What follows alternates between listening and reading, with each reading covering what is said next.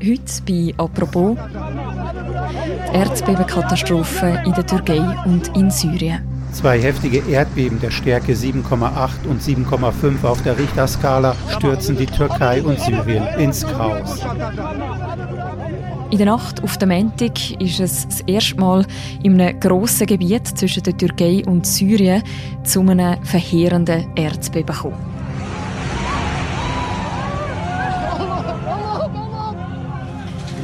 In verschiedenen Städten und Regionen liegen überall Trümmer. Am Mittwochabend, wo wir den Podcast aufnehmen, reden wir offiziell schon von über 11.000 Toten.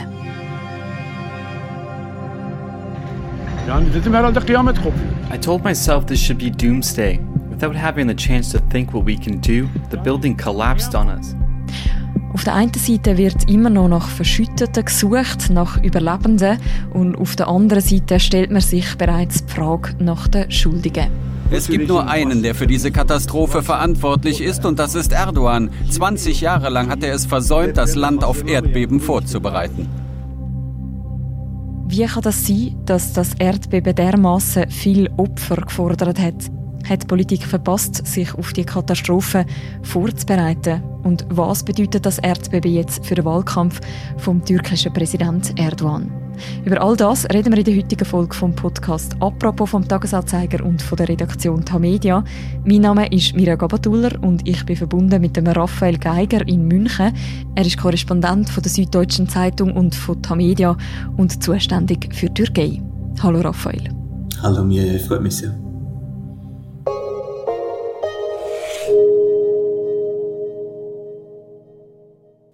Raphael, du hast vor kurzem Kontakt gehabt mit dem Josef Schimschek. Wer ist er und wie hat er die letzten Tage erlebt?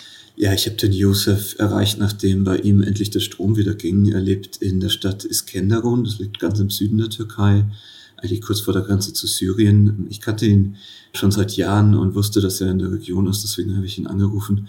Und er hat mir die Zustände in seiner Heimatstadt geschildert, wie fast in einem Kriegsgebiet, sagt mhm. er. Also wenn er durch die Straßen läuft, sieht er überall Verwüstung, Zerstörung, wohl ihm selbst gar nicht ähm, ja, Schlimmstes passiert ist. Er hat es überstanden und seine Familie auch.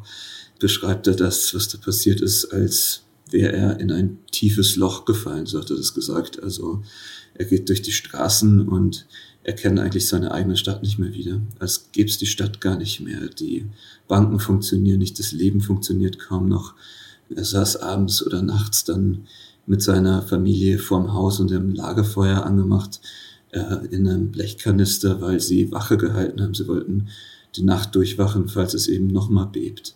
Also im Grunde geht es ihm fast so, dass er seiner eigenen Stadt sich plötzlich wie in einem Katastrophengebiet vorkommt und er eigentlich sein eigenes Leben gar nicht mehr wiedererkennt. Das ist, was er mir von dort so erzählt hat. Mhm.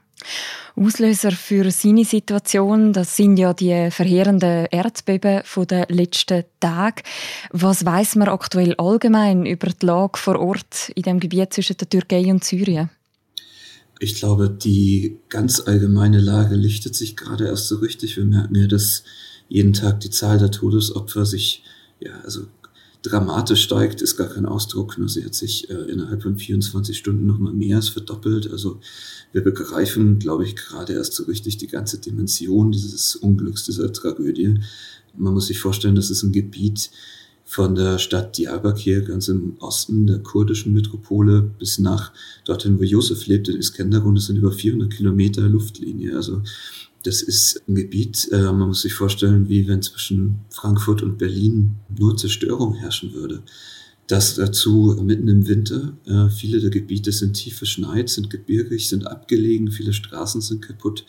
Das heißt, es dauert wirklich, bis Hilfe auch überall ankommt. Zum Beispiel da, wo Josef lebt, in der Provinz Hatay, hat es besonders lange gedauert, bis Hilfe wirklich angekommen ist, weil dort zum Beispiel die Flughafenlandebahn zerstört ist. Also so langsam macht man sich ein, Bild davon, was da eigentlich passiert ist. Und es ist, kann man glaube ich jetzt schon sagen, eine der größten Naturkatastrophen unseres Jahrhunderts. Es ist das größte Erdbeben in der Türkei seit 1999. Damals sind fast 18.000 Menschen ums Leben gekommen. Und ich glaube, in den nächsten Stunden, in den nächsten Tagen, wenn eigentlich kaum mehr Chance besteht, Menschenleben zu bergen, werden wir erst so richtig dann die Zahl, die eigentliche Zahl der Todesopfer kennen. Mhm.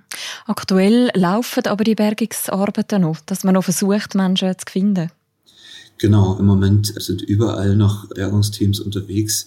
Es gibt immer noch so, ja, wenn man sagt, Wunder, ja, also wenn man jemanden nach mittlerweile fast drei Tagen bei den Temperaturen nachts noch lebend birgt, aber diese Wunder werden eben immer seltener. Es ist eigentlich muss man davon ausgehen, wenn jemand jetzt noch vermisst ist, dann gibt es noch kaum mehr Chancen, ihn jetzt noch lebend zu finden. Es geht jetzt, glaube ich, auch darum, die Menschen, die ihre Häuser verloren haben, die am Leben sind, aber die jetzt obdachlos geworden sind, zu schützen in diesen klimatischen Konditionen jetzt auch, die zu versorgen. Die Menschen, mit denen ich ansonsten besprochen habe, sagen auch, das größte Problem sind jetzt eigentlich tatsächlich Lebensmittel. Mhm. Es ist einfach die ganze, das ganze zivile Leben und die ganze Versorgung auch zusammengebrochen. Mhm.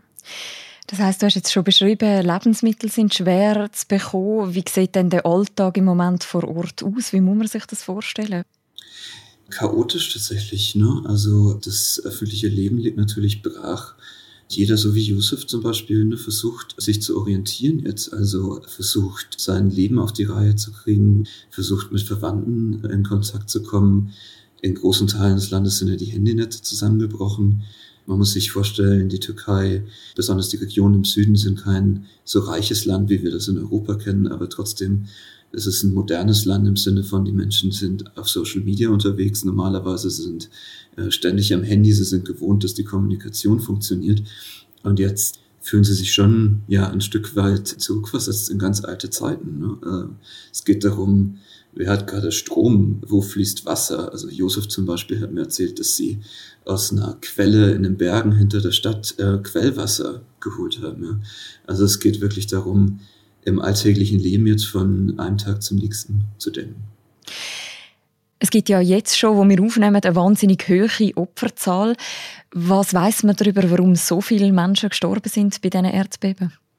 Also da gibt es verschiedene Gründe. Ähm, der eine naheliegende Grund ist natürlich, dass das Erdbeben nachts war, um 4.17 Uhr morgens. Das heißt, ganz viele Menschen waren zu Hause.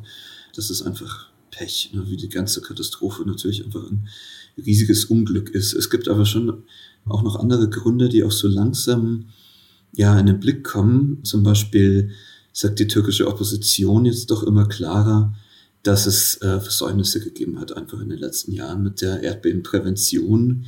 Die Türkei ist ja ein Erdbebengebiet, es gibt ständig Beben, natürlich fast nie so große wie das, was wir jetzt erlebt haben, aber es gibt ständig Erdbeben. Erst 2020 war das letzte Erdbeben in Izmir, bei dem auch viele Menschen gestorben sind. Und die Opposition wirft dem türkischen Präsidenten Erdogan jetzt schon vor, dass er zum Beispiel die Steuer, die es in der Türkei gibt, die Erdbebensteuer, zweckentfremdet hat, legt keine Rechenschaft darüber ab, wo diese Gelder eigentlich hingeflossen sind. Und viele in der Türkei gehen schon davon aus, dass man, wenn diese Gelder korrekt verwendet worden wären, dass heute viele Gebäude in der Türkei, Wohngebäude, andere Gebäude, erdbebensicher wären, die jetzt zusammengestürzt sind. Also es wurde in der Türkei viel gebaut in den letzten Jahren, ganz viel gebaut, überall Straßen, Krankenhäuser, Wohnblocks und man muss sich schon wundern, dass selbst moderne Krankenhäuser, die erst ein paar Jahre alt sind, kollabiert sind, eingestürzt sind. Und eigentlich sollte man erdbebensicherer bauen mittlerweile. Also da werden schon noch Fragen zukommen auf die türkische Regierung in den nächsten Tagen, wenn sich so die unmittelbare Katastrophe ein bisschen gelichtet hat, wird dieser dieser Frieden und die Solidarität, die im Moment noch herrschen oder in den ersten Tagen geherrscht haben, sich lichten und man wird hinterfragen, was die Politik eben, äh, wo die Politik versagt hat auch. Mhm. Das heißt, wenn ich dich richtig verstehe, ist man wirklich relativ unvorbereitet auf so ein Ereignis. Das hat man auch nicht groß vorausgesehen. Äh, jein, also man hätte es natürlich schon voraussehen können. Also die Türkei liegt eben in der, wie es so heißt, in der Knautschzone zwischen drei Kontinentalplatten und es war immer ein Erdbebengebiet. Zum Beispiel für Istanbul gab es oder gibt es jetzt noch Vorhersagen, die ein ähnlich starkes Erdbeben für die nächsten Jahrzehnte eigentlich für unabdingbar, also fast äh, 95 Prozent Wahrscheinlichkeit, habe ich gelesen, einschätzen. Mhm. Das heißt, auch für Istanbul, was natürlich noch viel verheerender wäre, weil dort sehr viel mehr Menschen in einer kleinen Region leben, muss man eigentlich damit rechnen. Ähm, trotzdem neigt man natürlich dazu, wenn es so selten ist, dass so eine Katastrophe passiert, es im Alltag zu verdrängen. Ja. Also es gibt natürlich die Empfehlungen der Türkei, ich habe selbst mal zwei Jahre in Istanbul gelebt, sich vorzubereiten, zu Hause einen Rucksack zu haben mit dem Nötigsten, falls was passiert. Aber ich glaube, die wenigsten Menschen kümmern sich dann wirklich noch darum, weil, weil es eben so selten ist und ja, man vergisst es, man verdrängt es. Das Gebiet, wo jetzt getroffen wurde, ist, das liegt ja zum Teil in der Türkei, zum Teil auch in Syrien. Was ist das genau für eine Region? Es ist eine Region, die in den letzten Jahren vor allem politisch sehr umstritten war. Umstritten ist harmlos ausgedrückt. In Nordsyrien lag ein Schwerpunkt des syrischen Krieges. Bis heute ist der eigentlich nicht geklärt, auch wenn es nicht mehr so viele Kampfhandlungen dort gibt ständig. Aber die Region, in der das Erdbeben jetzt war, liegt eben deswegen auch nicht in der Zuständigkeit eines Machthabers oder des syrischen Staates, sondern es ist aufgeteilt. Teile ähm, sind unter der Kontrolle des syrischen Regimes, andere Teile sind unter der Kontrolle der Kurden, andere wiederum sind unter Kontrolle von Rebellen oder Islamisten, die mit der Türkei zusammenarbeiten. Was natürlich jetzt die Situation in Syrien eigentlich noch schwieriger macht als auf der türkischen Seite, denn ähm, es gibt eigentlich kaum, ja, es gibt abgesehen von den Weißhelmen dort, die noch aus Zeiten des Kriegs stammen, kaum Infrastruktur, es gibt natürlich keine Flughäfen, es gibt kaum größere Straßen, die Grenzübergänge sind teilweise blockiert, auch äh, durch den Winter jetzt gerade, sodass ähm, in die Regionen in Nordsyrien, die ebenso stark betroffen sind, noch viel weniger Hilfe gelangt als jetzt schon in der Türkei. Mhm. Das heißt, die humanitäre Hilfe hat auch gewisse Hürden, wo sie gerade muss bewältigen. Genau, also es ist kein Gebiet, das besonders leicht zu erreichen wäre. Und das spielt auf jeden Fall auch eine Rolle. Ne? Also wir reden jetzt oder wir sehen auch vor allem Bilder, auch in der Türkei, vor allem aus den größeren Städten, weil natürlich dort die Rettungsmannschaften zuerst sind, die Journalisten zuerst sind, die meisten Menschen noch Internetverbindung haben. Man weiß immer noch sehr wenig darüber, was auf dem Land geschieht, was in der Provinz in Syrien passiert. Ich eine Aussage eines Arztes aus Idlib, aus der Region Idlib in Syrien gehört, der gesagt hat, er hat den ganzen Krieg mitgemacht und das, was jetzt gerade passiert, so viele Verletzte, wie, wie jetzt gerade angeliefert werden in seiner Klinik, das hätte er selbst während des ganzen Krieges so nicht erlebt. Die humanitäre Hilfe oder die erste Hilfe, die jetzt geleistet wird, von wem aus kommt die? Also auf der türkischen Seite, wenn wir jetzt über die Türkei sprechen, gibt es schon einen Katastrophenschutz. Der wurde sogar nach dem letzten Erdbeben gegründet. Afat heißt der, der eigentlich auch sehr, ja, international schon sehr anerkannt ist. Der war auch in der Syrienhilfe zum Beispiel sehr aktiv und die Türkei hatte ja viele Krisen und Katastrophen in den letzten Jahren zu bewältigen. Äh, vier Millionen syrische Geflüchtete leben in der Türkei allein. Das heißt, diese, diese Afat äh, organisierte Hilfe, die ist auch, soweit ich das beurteilen kann, vor Ort äh, im, im Feld, wenn man das so sagen will, durchaus effektiv und durchaus pragmatisch. Und äh, es sind mittlerweile, wenn ich die richtige Zahl im Kopf habe, über 60.000 Helfer in die Region entsendet worden. Es gibt aber Kritik daran, dass das Management des Afad mittlerweile ja, in, durch, in den späten Erdogan-Jahren äh, auch politisiert worden ist. Ein früherer äh, Präsidentschaftskandidat der Opposition hat gerade darauf hingewiesen, dass der Chef des Katastrophenschutzes in dieser Behörde ein studierter Theologe ist. Ja? Also der eigentlich von Fachwegen nicht unbedingt was mit Katastrophenschutz zu tun hat. Also da sind auch politisch noch einige Fragen offen. Mhm. Du hast es vorher schon angesprochen, eben auch eine Frage, wie sehr vielleicht auch eine politische Mitverantwortung besteht. Wie reagiert denn jetzt offiziell die türkische Politik auf das Ereignis? Also der Präsident Recep Tayyip Erdogan ist äh, heute zum ersten Mal in die Krisenregionen geflogen. Er war in der Stadt Kahramanmaraş und dann in, in Hatay, also in den wirklich am schwersten betroffenen Regionen. Er hat erstens den Ausnahmezustand ausgerufen in den betroffenen Provinzen.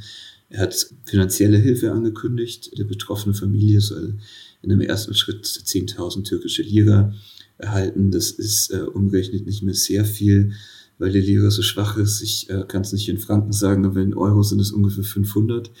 Und er hat versprochen, dass die Wohnhäuser der betroffenen Regionen innerhalb eines Jahres wieder aufgebaut werden soll. Also das ist die erste Reaktion oder die erste größere Ankündigung, die Erdogan jetzt gemacht hat. Die türkische Politik an sich ist ja gerade im Wahlkampf. In mhm. ungefähr drei Monaten sind Wahlen in der Türkei. Sehr wichtige Wahlen, sowohl Parlaments- als auch Präsidentschaftswahlen. Und bisher sah es zumindest so aus, als könnte die Opposition jetzt Erdogan zum ersten Mal wirklich gefährlich werden. Erdogan regiert ja seit 20 Jahren und er war durch die anhaltende Wirtschaftskrise, durch die Hyperinflation in der Türkei, zuletzt ja noch fast 60 Prozent Inflation, war er so angeschlagen wie eigentlich noch nie. Und jetzt kommt es darauf an, wie er auf diese Katastrophe reagiert. Die kann ihm politisch nutzen, also wenn er sich als Krisenmanager zeigt, wenn er sich als starker Mann zeigt, der den Betroffenen schnell hilft, dann kann ihm das natürlich im Wahlkampf nutzen. Es kann aber auch, wenn ihm das nicht gelingt, andererseits der Opposition helfen, wenn die nämlich zeigt, dass Erdogan nicht mehr in der Lage ist, auf solche Situationen, auf solche, Katastroph äh, auf solche Katastrophen angemessen zu reagieren. Und ja, vielleicht ist die, dieses Unglück, diese Tragödie auch ein Indiz dafür, dass eigentlich seine Zeit gekommen ist, aus dem Amt zu scheiden, wenn nämlich eben ans Licht kommt, dass er bei der Erdbebenprävention versagt hat und dass er mehr hätte leisten können. Dann könnte es auch dazu führen, dass die Opposition das im Wahlkampf für sich benutzen kann und dass es dann eher zu einem möglichen Ende von Erdogans Herrschaft führt. Hm. Es zeichnet sich also auch eine politische Instrumentalisierung von dieser Katastrophe zum jetzigen Zeitpunkt schon ab. Auf jeden Fall. Ich glaube, so eine Katastrophe ist natürlich erstmal eine unvorstellbare menschliche Tragödie. Und es gibt auch viele Stimmen, die zu Recht gesagt haben, man darf das nicht zu früh politisieren. Aber natürlich ist, selbst äh, wenn Erdbeben ja ein Schicksalsschlag sein mag, gibt es natürlich eben Dinge, die wir gerade schon angesprochen haben, die man hätte tun können, damit es eben nicht so viele Todesopfer gibt. Also der politische Frieden in der Türkei, der hat jetzt ungefähr zwei Tage gehalten und jetzt wird Erdogan scharf angegriffen und ich glaube, er wird auch scharf zurückschießen. Er hat heute schon gesagt, er beobachtet ganz genau, wer da Fakten aus seiner Sicht äh, verzerre oder wer die Dinge falsch darstelle. Und es werde der Tag kommen, so hat er es ausgedrückt, an dem man das Notizbuch öffne, das man jetzt schon in der Hand halte. Also eine ganz klare Drohung gegen Kritik. Und klar, also nach dem Erdbeben beginnt jetzt der Wahlkampf so richtig. Die Opposition in der Türkei äh, wollte eigentlich am Montag ihren Präsidentschaftskandidaten verkünden. Das haben sie jetzt nochmal verschoben. Aber das werden sie bald nachholen und dann beginnt richtig der Wahlkampf. Und dann wird sich das mutmaßlich in eine sehr, sehr giftige Wahlkampfschlacht entwickeln. Mhm. Kann man aus heutiger Sicht schon abschätzen, ob das am Erdogan eher wird nützen oder wird schaden jetzt in seinem Wahlkampf?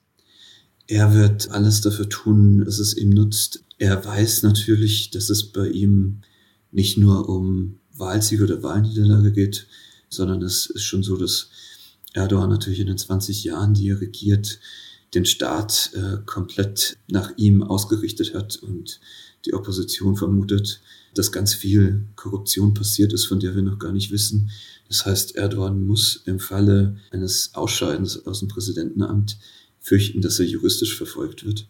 Und er wird sich mit allen Mitteln, die ihm zur Verfügung stehen, dagegen wehren, dass er diesen Palast, den er sich selber gebaut hat, verlassen muss. Das heißt, wir müssen, glaube ich, damit rechnen, dass dieser Machtwechsel, sollte er die Wahl verlieren, dass der nicht einfach so vonstatten geht, sondern dass wir uns dann noch auf einige Unruhen möglicherweise ja auch auf Gewalt einstellen müssen.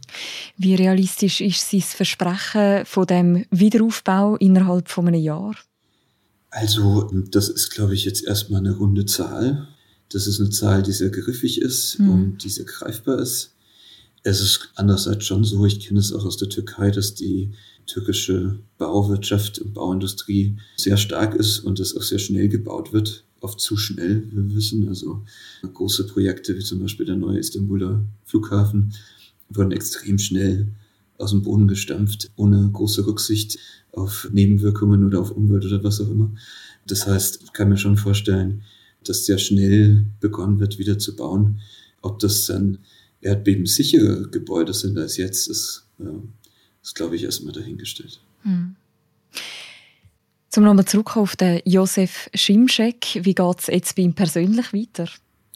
Ja, er klang sehr ratlos. Also er hatte überlegt, ob er nach Istanbul gehen soll, ob er ein zweites Standbein hat, auch früher mal gelebt hat.